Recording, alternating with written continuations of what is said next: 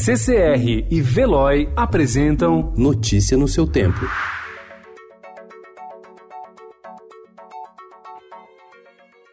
Olá, sejam todos muito bem-vindos. Hoje é terça-feira, 14 de janeiro de 2020. Eu sou o Cadu Cortez e ao meu lado Adriana Simino. E estes são os principais destaques do jornal O Estado de São Paulo.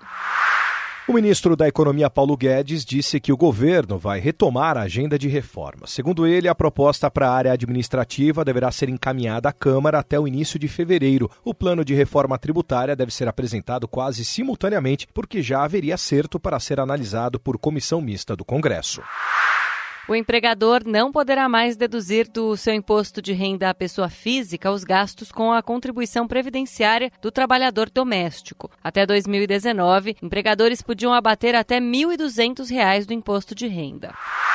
O Irã teve ontem seu terceiro dia de protestos após o governo admitir ter abatido um Boeing 737 ucraniano na semana passada. Testemunhas acusaram a polícia de dispersar os manifestantes com munição real.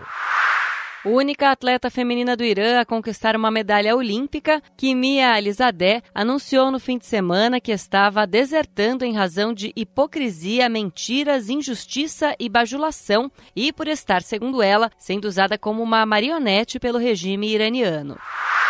O prefeito Bruno Cova sancionou lei que proíbe estabelecimentos comerciais de São Paulo de fornecer produtos descartáveis feitos de plástico. Utensílios como copos e talheres ainda poderão ser comprados em supermercados para uso doméstico.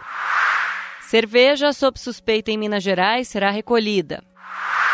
Ano dos feriados. Sugerimos pelo menos três destinos para cada um dos vários feriados prolongados de 2020. A medalha que falta. Duda Amorim, eleita a melhor jogadora de handebol da Europa, quer o pódio em Tóquio. Eu temo que a nossa democracia tenha sido apenas um sonho efêmero.